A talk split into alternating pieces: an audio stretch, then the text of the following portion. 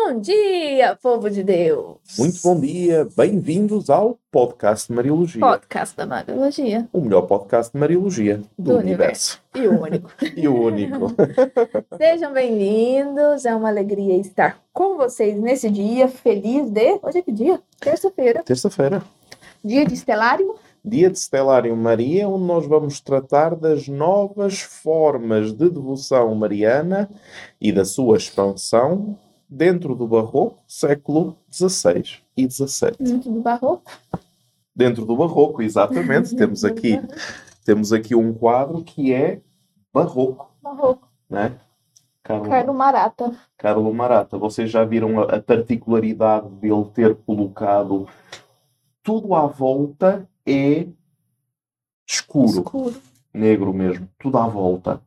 E depois a luz provém a partir do coração de Jesus e sai a iluminar seja os céus, seja a Virgem Mãe que o envolve em faixas. Mas isso, este e outros episódios Logo, logo. logo logo no lançamento da nova coleção. Isso mesmo. E você que tem desejo, tem visto, né? Tantas pessoas que têm visto as obras é, da nossa galeria. Talvez você ainda não segue no Instagram, arroba Arsday. Coloca aí para mim, por favor, no chat. Sim. Arsday Galeria é o Instagram da nossa galeria de arte de Roma para o Brasil. E essa obra é uma das pinturas que nós temos, né? Esta, é, inclusive, é do famoso Carlo Marata. E tanto Carlo Marata quanto outros autores nós temos já aqui no Brasil. E se você quer conhecer mais, entra no nosso Instagram, manda uma mensagem para nós. Se você quiser adquirir uma dessas obras, fale conosco. Exatamente. Vamos iniciar o nosso podcast? E vamos iniciar o nosso podcast, sempre relembrando que podem pedir as vossas intenções de missa para ajudar o Centro de Refugiados na Ucrânia, com o QR Code que está na vossa tela. Isso mesmo. Em nome do Pai, do Filho e do Espírito Santo. Amém. Iniciando esta, esses próximos dias, onde nós abordaremos Nossa Senhora das Dores, nós te pedimos, ó Mãe de Deus, derramai sobre nós, por intercessão, por sua intercessão, as graças eficazes para que nós possamos te amar cada vez mais, te fazer mais conhecida e assim amar cada vez mais o teu filho e o fazer cada vez mais conhecido.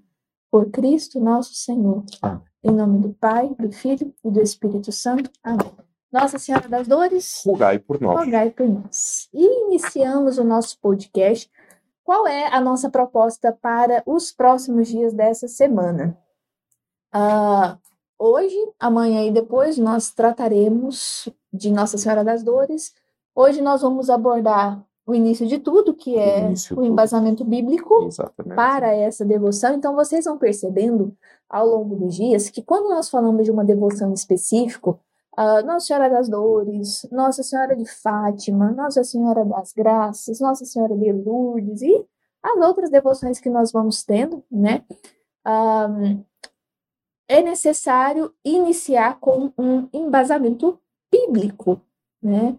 É, tudo sai da Bíblia Uhum. seja explicitamente ou implicitamente, né? Exatamente. Então, deve-se ter dentro das nossas devoções um embasamento bíblico, né? E aí vocês vão começando a pensar nas devoções que nós temos, né? Algumas consagrações que têm sido, que têm sido feitas, se existe ou não embasamento bíblico para tais devoções, né? As nossas devoções particulares, se existe ou não embasamento bíblico.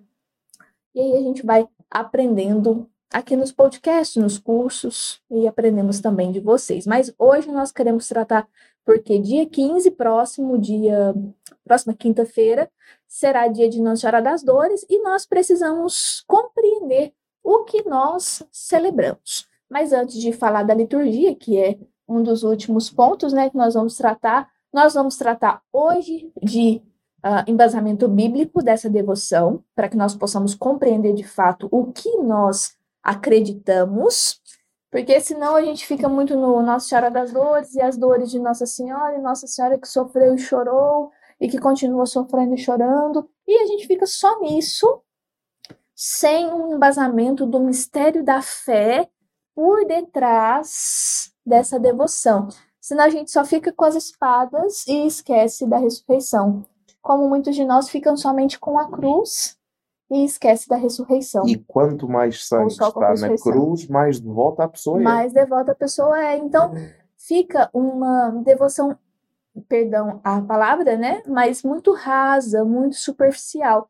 E o verdadeiro significado espiritual da devoção se perde pelas questões ali muito, muito, muito rasas, né? É. Muito fáceis. Então eu olho para uma imagem de Nossa Senhora das Dores e o que eu penso? somente nas dores, né? E fica somente eu, naquilo. Sobre a questão das dores, eu vou-vos contar uma história que me contou o autor daqueles mosaicos do Santuário da Aparecida, o Ivan Rupnik. E ele, uma altura, disse-me isto.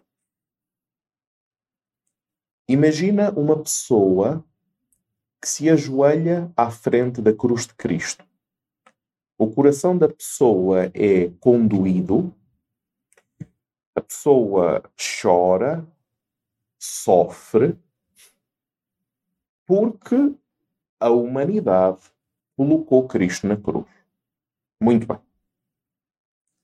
A pessoa sai da capela lavada em lágrimas, porque fica tocado, fica tocada na questão da paixão e dos pecados que crucificaram Jesus, encontra o seu irmão e continua a odiá-lo, a ignorá-lo, a ser omisso. De que é que valeram essas lágrimas? Qual é que é o problema que aqui está? E a razão pela qual, quando a professora Carolina disse nós vamos fazer nós vamos fazer um percurso à volta de Nossa Senhora das Dores. Qual é o problema? O problema é que nós não estamos educados normalmente a começar a partir de onde temos de começar. Então começamos a casa pelo telhado. Começamos a casa pela dor, pelas lágrimas. Começamos a casa, permitam uma expressão, pelo teatro, no sentido de gerar emoções fortes, mas momentâneas. É verdade que plantar uma semente não gera uma emoção. Colher os frutos de uma árvore 20 anos depois gera emoção. Fui eu que plantei há 20 anos atrás e hoje colho os frutos. O nosso percurso na Logos não é diferente. Quando eu quero falar da Nossa Senhora das Dores, a primeira coisa que eu tenho que fazer é bater à porta, knock knock, da revelação na Sagrada Escritura e perguntar onde ou o que é que foi revelado acerca das dores de Maria. É aí que eu tenho que bater à porta. E é aí que eu vou encontrar um significado salvífico, porque nós vivemos na história da salvação. Que também é um val de lágrimas, certamente, mas não é só um val de lágrimas. É, você falando desse exemplo da questão dos frutos, um, me fez lembrar algumas dificuldades que aqueles que trabalham com jovens, e eu já trabalhei, você também, né, muito com jovens, uh, que os jovens, que aqueles que trabalham com jovens têm, né, que é de fazer com que eles se aprofundem. Isso. Não fiquem só na questão rasa da fé. Bracinho no ar. É, bracinho no ar e tudo mais. Ok, isso chama atenção e tem que ser feito para chamar atenção. né? Só que aí depois que chama atenção, a gente tem que planejar como fazer eles se enraizarem. E, por experiência própria, o jovem quer profundidade. Só que aquele que está à frente do jovem pensa que ele só quer o raso. Já julga o jovem como se ele não quisesse profundidade. Eu fui uma das pessoas, e o Daniel é a mesma história, que ficou e que começou desde cedo porque me ensinaram desde a raiz. Então, quando eu via algo só superficial, nem fazia né, cosquinha, que a gente fala, nem é. fazia cosquinha. Então, era algo que eu sempre procurei o enraizar, porque foi me apresentado desde o início um mistério. E o jovem quer mistério, né? Mistério. Ele quer o mistério, ele quer falar. Por que que hoje, quando nós falamos de de coisas até muito assim extremistas. Frugais. Vão atrás, igual você deu o exemplo lá de São João Maria Vianney, né? Qual era a frase dele? O alguma coisa da juventude? Quando ele via os jovens, era o as mortificações, tudo. Ah, fala. La Folie de la Jeunesse. Sim, A, a maluqueira da a juventude. maluqueira da juventude, mas no bom sentido, né? Sim, as coisas que a juventude faz, Práticas extremas. práticas extremas, mas por que que eles vão atrás das práticas extremas? Por que que eu já fui também atrás das práticas extremas? Porque a gente quer mais. Gostamos mais. Né? E não sabemos Quando onde procurar. A gente vê coisa muito rasa, É. não nos, como o Daniel fala, não nos apetece, não me faz vontade nenhuma de Hum. participar de uma coisa que é rasa. Uhum. Então, nossa, tem que usar tal coisa, tem que usar tal, fazer tal mortificação, tem que jejuar tantos dias. Essas coisas assim extremas chamam a atenção do jovem porque eles querem mais. Só que o que acontece é que nós formadores muitas vezes não temos o mais para dar para eles. E nós temos visto isso, não é? Isso. Então, quando nós falamos de Nossa Senhora das Dores, por exemplo, o que nós batemos o olho quando nós olhamos para a imagem de Nossa Senhora das Dores, aquele tanto de espadas, né, aquelas sete espadas no peito dela, e a gente fica somente ali. E hoje nós queremos apresentar para vocês, que a maioria eu sei que são também formadores, e vocês vão aprendendo também, é, porque nós tivemos que aprender também, nós passamos por isso, né, por essa dificuldade de Exatamente. ter mais o que dar, Isso. né? É, vocês vão aprender a partir desse método para que nós possamos chegar ah, lá no profundo. E aí, quando o dia que nós celebrarmos Nossa Senhora das Dores, vai, vai passar muito mais a questão das dores e nós vamos conseguir aprofundar no mistério. Então, uma missa de Nossa Senhora das Dores nunca mais vai ser como era antes. E o, a missa do Santo Nome de Maria, certamente quem teve a oportunidade de celebrar o Santo Nome de Maria, eu acredito que não foi igual como todos os outros Com anos. certeza. Assim esperamos, não é? Assim, espero. Então, compreender a identidade de Maria como olhar para um poliedro, ou seja, um polígono com muitos lados. Ora, no meio desse poliedro, nós vemos uma das faces e uma das faces de Maria, em latim a Mater Dolorosa. Ora, qual é o percurso? Pegar na Mater Dolorosa, trazer para a Sagrada Escritura e ver como isso está dentro do mistério salvífico revelado por Cristo. E é isto que a Igreja sempre fez. Se nós percorrermos os Evangelhos desde o início, desde o início da existência histórica de Cristo, nós vemos Maria a sofrer ao pré-anunciar a paixão e a ressurreição. Em três textos já vamos ver quais é que são. Quando nós refletimos sobre alguns momentos da vida, nós vemos que Maria é assambarcada por sofrimentos e dificuldades da vida humana. Um, imediato, a desconfiança do esposo. É bíblico. Segundo, ter que fugir para o Egito. Vocês agora imaginem que têm que fugir eh, uns mil quilómetros e a única coisa que vocês têm é um burrinho, a, corpa, o- a roupa que vocês têm no corpo e que Deus vos abençoe. Pois. Então isto é complicado. Então há uma existência histórica, uma existência de sofrimento e reparemos que, por exemplo, por exemplo, ela está há pouco tempo na casa de Nazaré enquanto esposa. Ela tem que fugir, portanto, ela constrói um lar na casa de Nazaré, na casa do marido, porque na época era assim. Imediatamente tem que fugir, depois foge e vai para, para Belém. Depois, em Belém, dá à luz o menino Jesus, coloca numa manjedoura, como nós já sabemos, é a prefiguração do túmulo. Depois foge para o Egito por causa de Herodes. Depois volta para Nazaré e para a vida normal trabalho com Jesus e José. Muito bem. Mas reparem que esta vida normal trabalho também tem um sofrimento que normalmente nós não nos apercebemos. Pensem comigo. Nós não sabemos nada da infância de Jesus. Temos os cinco evangelhos de infância de Jesus e depois o Jesus adolescente ou Jesus adulto praticamente desaparece. Maria sabe quem ele é, José sabe quem ele é, Mas a situação messiânica não mudou. É um Messias esperado. É, e é pré-anunciado como tal. Mas a situação não mudou.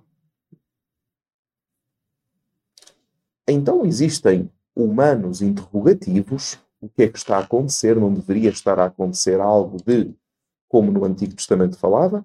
Mas não. Depois, como nós sabemos, a questão do Calvário é a enésima dor de Maria. Então vamos tentar organizar o nosso percurso. A primeira coisa que nós vamos ver vai ser a profecia de Simeão, Lucas 2, 33 a 35, a espada despassará atual.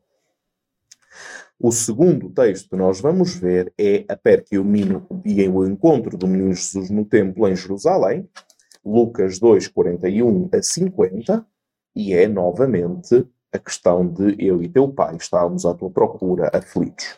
E depois o terceiro, como não podia deixar de ser, é eh, Maria junto à cruz. Então, reparem, as primeiras duas é de Lucas, portanto o terceiro João 19, 25 a 27. Eh, os primeiros dois textos são de Lucas, o último é de João, Marcos e Mateus. Sobre isto não se expressa. Sabendo que Lucas e João escrevem depois de Marcos e Mateus, nós começamos a ver como a comunidade apostólica, portanto, vamos falar de comunidade primitiva, com os doze, é? primeira comunidade de Jerusalém pós-Pentecostes, começam-se a perceber que entre os sofrimentos de Cristo, o sofrimento redentor de Cristo, e Maria leva-nos ao Redentor. Entre os sofrimentos do Redentor. E a vida de Maria existe uma ligação. É algo que o Espírito Santo vai inspirando a comunidade quando nós colocamos os textos em ordem cronológica e sabemos o que está para trás e aquilo que está para a frente e onde eles se situam. Portanto, existe uma consciência na comunidade apostólica de que Maria coopera no ato redentivo de Cristo então, assim sendo, nós é começamos a entender que aquele fiat inicial de Maria como serva do Senhor vai se desenvolvendo até ao fiat da mãe do discípulo na cruz. Então não existe uma versão de Maria completamente estática, um, imutável na fé, uh, na existência emocional, na existência espiritual. Existe uma peregrinação áspera que Maria realiza no, no, com fé, no seu caminho humilde, no dia a dia. Então comecemos pela passagem de Lucas, Lucas 2,35, e uma espada despassará também a tua alma. Quando nós lemos isto, nós sabemos que é o episódio em que vão consagrar a Deus o primogênito no templo, Maria e José. No templo eles encontram Simeão, que vai profetizar a dolorosa missão do menino, luz para se revelar às nações, glória de Israel, vosso povo, que é um conjunto de citações messiânicas, mas depois volta-se para Maria e diz: E uma espada despassará também a tua alma. Deixa eu só te perguntar uma coisa. É, porque muitas vezes a gente escuta nas devoções, nas orações, essa citação de Lucas 2,35 é, com uma palavra a mais. E uma espada de dor transpassará sua alma. Sendo que, biblicamente, é uma espada transpassará sua alma. Lucas 2,35, sim. Sim. Não é, não precisa. Ah, porque senão ia ver, ia ver no grego. Não, não, não. não. Grego. É, porque nas devoções, a frase que é colocada acrescenta-se esse de dor. E realmente é uma espada traspassará também tua alma. Porque já está a falar da dor. Não tem esse de dor no meio. Não, é se eu estou a citar Lucas 2,35 e eu aqui é tal coisa, eu digo sempre isto. Se nós conhecêssemos o que está escrito na Sagrada Escritura, se conhecêssemos realmente o que está escrito e o que significa, não necessitaríamos de acrescentar o que é que seja. Esta, esta incapacidade de ler a palavra de Deus, de entrar fundo dentro da palavra de Deus, é que depois vai gerar estas, estes desvios e depois estas interpretações assim muito, muito de algibeira. Mas bem, no oráculo de Simeão, há algo que normalmente as pessoas não têm em consideração, que Jesus será um sinal de contradição, que é a uhum. ruína e ressurreição de muitos em Israel. Pensem, por que é que Jesus é um sinal de contradição? Por que não o aceitar? Jesus oferece a salvação, oferece a vontade de Deus Pai, oferece a nova aliança, oferece a vida eterna, oferece o reino de Deus, mas o não a Cristo de muitos em Israel, ou seja, a incredulidade, os tais pensamentos escondidos, é isso que o leva à cruz. Mas levar à cruz tem um efeito contrário. Porque é que levaram Cristo à cruz? Para acabar com ele. Porque eles rejeitavam perentoriamente a salvação que Deus dá. Mas ao acabarem com ele, tem um efeito completamente contrário, porque quando for elevado da terra, atrairei todos a mim. Então o servo sofredor perante o qual se cobria o rosto para não ver, é a imagem do crucificado que continua permanentemente a atrair e não, isto é engraçado, e não a imagem do ressuscitado. Porque o ressuscitado é a lei do mais forte. A, a, a imagem direta do ressuscitado é a lei do mais forte. Fizeram-lhe mal, mas ele venceu. A imagem kenótica de Jesus fizeram-lhe mal e ele, mesmo sendo Deus, aceitou. Hum. Depois, claro, no Filha de Israel, quando tra trabalharmos sobre a questão da, sobre a questão de Maria junto à cruz, nós iremos falar muito acerca da, da chamada teologia, da teologia da cruz, sem anular a teologia da glória, mas cuidado para uma teologia da cruz sem a teologia da glória, ou uma teologia da glória Sim, sem a teologia da cruz. E até ao início do século passado, uh, praticamente andávamos um pouco nisto. O mundo protestante era a teologia da cruz e o mundo católico era a teologia da glória. É? Então esquecemos que o ser humano caminha numa ponte onde de um lado temos a teologia da glória. Parece que é o contrário, né? Hoje estamos numa tentativa, o efeito de balanço, hoje em dia estamos a assistir a isso. Uhum. A necessidade de uma teologia da cruz, porque Maria não se pode alegrar nos filhos, porque é tudo um vale de lágrimas, só com lágrimas de sangue de manhã à noite. Há esta tentativa de, por melhor que nós estejamos, estamos sempre mal. Mas isto é um condicionamento psicológico e nós temos visto isso a nível social em outros âmbitos. Há um condicionamento psicológico de, de nos viciarmos a estarmos mal de preferência com pena de nós próprios. Né? Então não e valorizamos. Dentro da religião isso, isso passa reflete, sempre, né? É, é? Então não valorizamos aquilo que temos, aquilo que já conseguimos alcançar, mas vivemos Exato, sempre uh, na, na, incerteza daquilo que ainda não temos, sendo que se eu hoje tenho 10, se amanhã tiver 11, eu vou chorar pelo 15. E quando eu tiver 15, eu vou chorar pelo 20, etc, etc, etc é um problema filosófico grande a nível social que nós temos hoje e que o mistério de Deus nos ajuda. Porquê? Porque Jesus cumpre a sua missão de tornar o nosso tempo uma história de salvação. Nessa história de salvação, nós encontramos a salvação e a dor deixa de não ter compreensão. Hoje a dor tem compreensão. Hoje a dor tem um sentido. Hoje, a espada que trespassa a alma de Maria tem um sentido. Hoje, a imagem de Maria que chora, não é? como temos aquele quadro do Golgotha, não é? Um, que chora pela morte do filho a olhar para nós, hoje tem sentido porque não termina ali a história. Por isso é que é uma história de salvação. Não termina ali. Há algo mais. Apesar de tudo, há algo mais. E o algo mais, graças a Deus somos cristãos, chama-se alguém. E é a Santíssima Trindade, um só Deus em três pessoas. É relação. Acho que essa questão da visão macro uhum. das coisas, né? Inclusive dentro da palavra de Deus.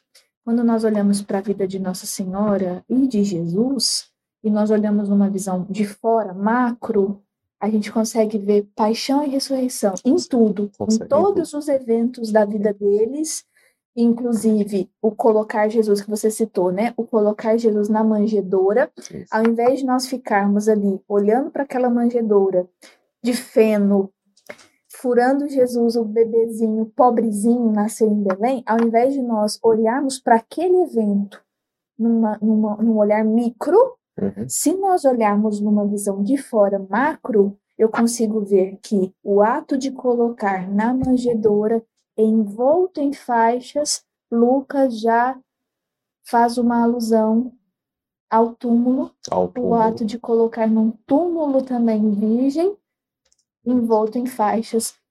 Então, quando nós olhamos a vida do mistério da fé de fora, numa visão macro, né, não é uma visão ideológica minha, nem subjetiva, eu consigo ter essa visão sempre de paixão, sim, mas de ressurreição. Então, quando eu olho para Nossa Senhora das Dores, e eu olho com uma visão macro, uma visão de verdade do mistério da fé, eu não fico só na paixão, mas eu vejo a profecia de Simeão que gerou dor, Uhum.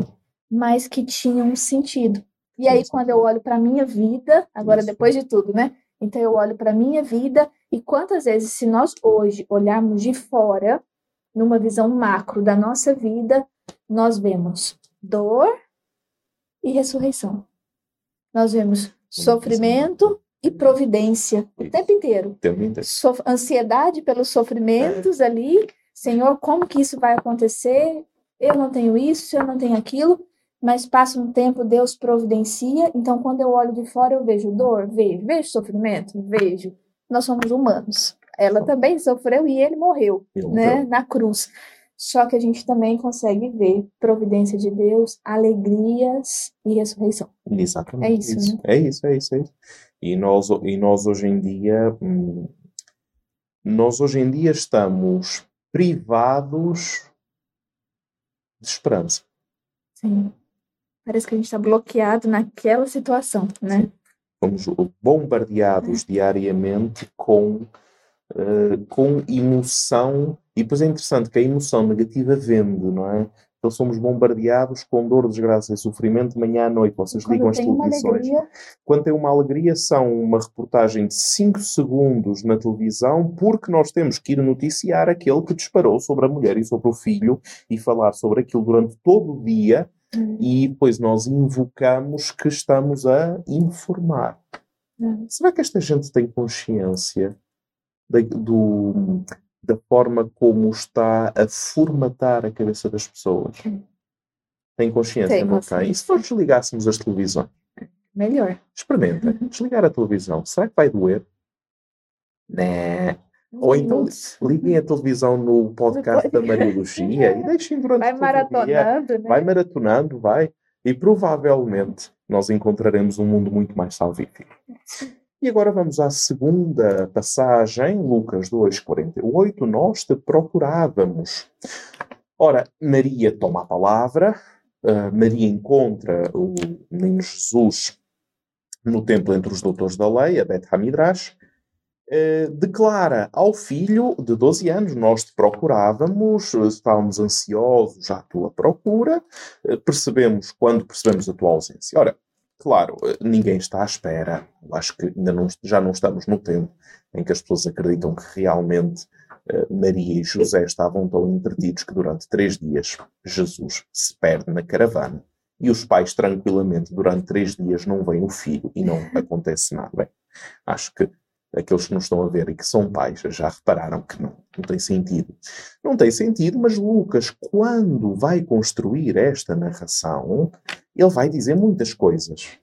E aquilo que nos interessa hoje diretamente é ver como é o último evangelho da infância, primeiro ponto, depois disto, Jesus depois só aparece como adulto, está com 12 anos, que é a idade considerada eh, muito próxima já da adultez, da possibilidade da oração no templo, da possibilidade de ser punido em tribunal, né? já, é- já pode ser punido em tribunal, então vamos falar de uma eh, maioridade litúrgica barra legal, Legal. ou seja, aos 13 ou quase 13 anos a pessoa já, já alcança isto, mas o que nós temos ali é uma prefiguração do trido, seja do procurar Jesus perdido, que é a mesma coisa de procurar Jesus morto dos discípulos, e vão no encontrar ao terceiro dia, onde ocupado nas coisas do Pai. Então, se nós lermos que Maria e José estão angustiados ou aflitos, mas como quiserem traduzir, pois nós no Filha de Israel utilizaremos sempre a expressão original, eh, porque esta expressão original vai se encontrar, este angustiados de procurávamos, ou aflitos, hum, talvez Uhum. seja melhor aflitos, de procurávamos, nós vamos encontrar esta mesma expressão, imaginem só, em Lucas 24, 17, hum, em Lucas 24, 5, em Lucas 24, 21, em Lucas 24, 7 a 46, onde nós temos o mesmo esquema. Era a Páscoa, três dias, cumprir a vontade do Pai e Jesus que deve. Então, existe uma ligação grande entre os primeiros discípulos, e se Maria é a primeira discípula, São José o segundo. Sobre isto, acho, Uhum. que, acho que já é tranquilo, as pessoas já entenderam que, de facto, a Sagrada Família não é o, o primeiro casal, digamos assim, que, obviamente, o primeiro a acreditar é Maria, a primeira a acreditar, mas o segundo a acreditar é José. Então, Maria tem esta dor intensa. Muito. Mas tem esta dor intensa compartilhada com José. Eu e teu pai, angustiados ou aflitos, procurávamos. Então existe uma cooperação, claro, de Maria, mas também existe uma cooperação de José. Sim. Então as dores dela também são as dores dele. Pois é. Mas não, se isso foi escrito depois de tudo, né, a comunidade reconheceu. a comunidade já reconhecia Reconheceu. que os dois partilhavam desse Exatamente. Da paternidade também, né? Porque ele era pai real, né? É para aquele. Então, Lucas 16, 24, 25 vai pegar neste termo da agonia ou da aflição e quando diz que o rico mergulhava nas chamas do inferno, esta agonia está lá. Depois, a dor dos discípulos de Paulo ao despedirem-se dele na convicção de que era a última vez que eles o iriam ver, Atos 20, 38, também é a mesma expressão. E depois, a dor que Paulo sente pelo povo judeu porque não reconhece o Messias, Romanos 9, 2, é a mesma expressão. Então, diz-nos uma visão, a professora Carol dizia, macro do que está a acontecer, diz-nos a seriedade desta dor. Mas como esta dor tem uma seriedade salvífica, porque só deixam de estar afligidos a partir do momento em que encontram Jesus barra a verdade messiânica de Jesus barra a, verda- a vontade do Pai que Jesus mostra. Então nós só deixaremos de estar afligidos a partir do momento em que encontraremos Jesus. É. É isto mesmo. Então, nós vemos que existe uma incompreensão da parte de Jesus e Maria daquilo que está a acontecer, existe uma incompreensão óbvia e evidente da parte dos discípulos perante a paixão e mesmo perante a ressurreição, Sim. e só à luz do Espírito Santo é que as coisas voltam novamente a ser como elas devem ser. E depois, claro, um terceiro, uma, um- um- uma terceira perícope, que é aquela de e, Jesus, e junto à cruz de Jesus estava sua mãe. João 19, 25. Claro, todos nós, falando de Nossa Senhora das Dores, com as sete espadas, né, o, o famoso hino do Stabat Mater, né, estava a mãe dolorosa junto à cruz chorando, não é? Stabat Mater dolorosa e o que está crucem lacrimosa. Depois, Sábado Santo e Sexta-feira Santa, inclusivamente, é um ato, eh, um ato de devoção que mesmo o próprio Magistério tem impulsionado muito nos últimos anos o cântico do Stabat Mater. Ora, nós aqui temos várias interpretações, eh, mas hoje em dia, graças a Deus, a exegese, eh, a exegese mariológica tem vindo a recuperar muito que a questão de, de, portanto, de Jesus que entrega a mãe ao discípulo eh, não é uma questão psicológica. Ah, Maria estava a Coitadinha, sofrer muito, coitadinha, então dá ao discípulo, olha, cuida dela que eu vou morrer para ressuscitar. Uhum. Nem sequer uma questão de notícia. Ah, o que aconteceu a Maria? Então João, ah não, Maria estava ali junto a João e tal. Uh, então João recebe em sua casa. Não foi isso que aconteceu.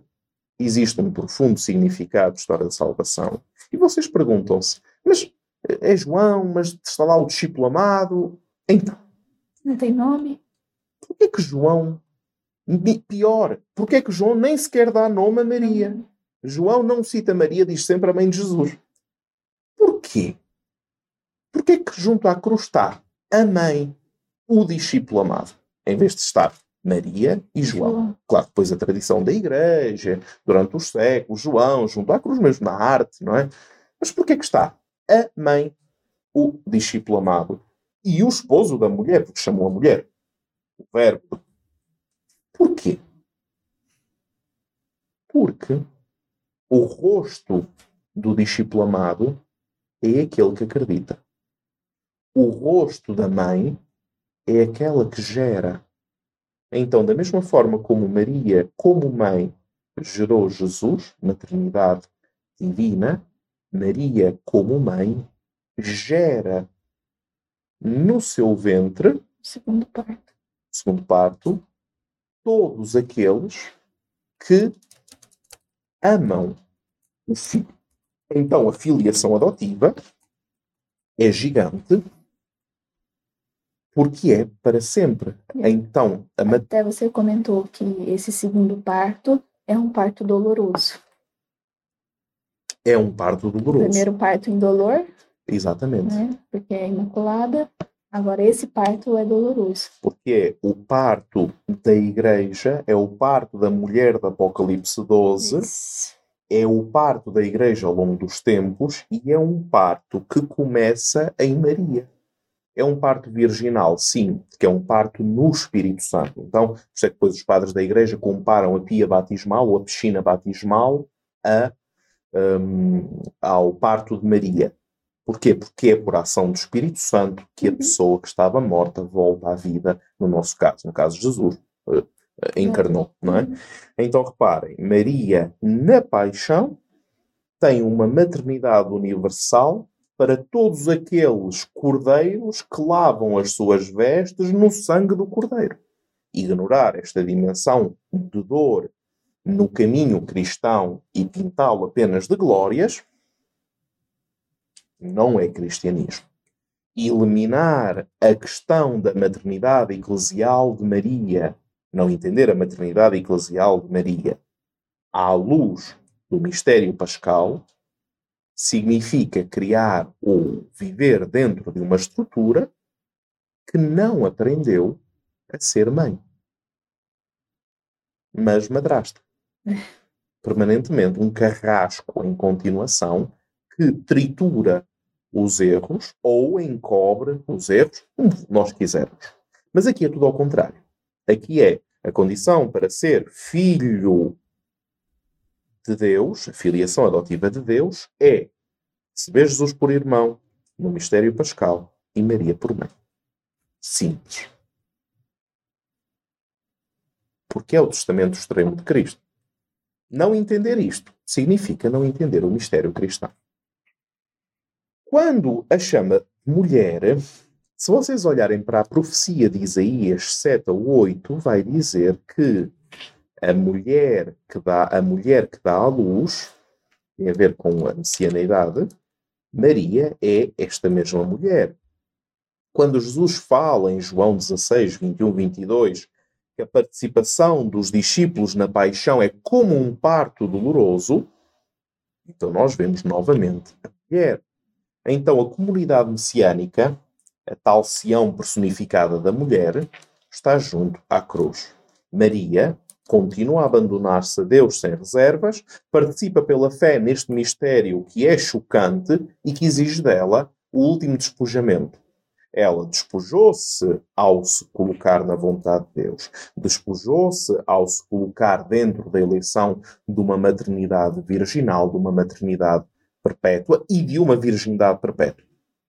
E agora novamente despoja-se porque entrega o filho para receber aqueles que no Filho vivem o mistério para chegar, para chegar melhor, para viver no reino dos céus. Então, Maria é novamente a porta, juntamente com o Espírito Santo, que gera no parto da cruz aqueles que depois irão receber a ressurreição. Então, nós vemos que Maria não tem uma fé já feita, inundada de luz permanentemente, mas que Maria teve que procurar no escuro entre as luzes e sombras desta vida para seguir o Filho, um caminho que não é reto, que é sinuoso, que muitas vezes não faz sentido e que muitas vezes tem que se deixar guiar por coração de mãe. Verdadeiramente, Maria foi a primeira que acreditou, porque ela não acredita numa ideia, acredita na pessoa, neste caso nas pessoas do Pai, do Filho e do Espírito Santo, abandona-se completamente à vontade do Pai, mesmo quando as evidências concretas à frente dos seus olhos não são aquelas que ela esperaria. Amém. Amém. Amém. E vocês poderão, nossa, eu, vocês como formadores têm nas suas mãos artigos completos com todas as situações que nós usamos e muito mais no nosso site locusmariológicos.org.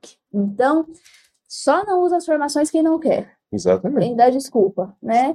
Então, vocês têm aí um rio imenso e rico de formação mariológica. E vocês percebem que quando nós falamos de mariologia é impossível não falar de teologia. Tá tudo dentro, né? Maria está intimamente ligada a Jesus, e isso não é uma frase bonita, uma frase clichê. É a pura verdade. É o que a revelação nos diz, e nós conhecemos Maria através da palavra. É isso aí. Então, amanhã, dia 14 de setembro, amanhã é a exaltação da Santa Cruz. Exatamente. Né? E nós continuaremos falando de Nossa Senhora das Dores. Então, vocês perceberam, né? Hoje nós falamos do embasamento bíblico.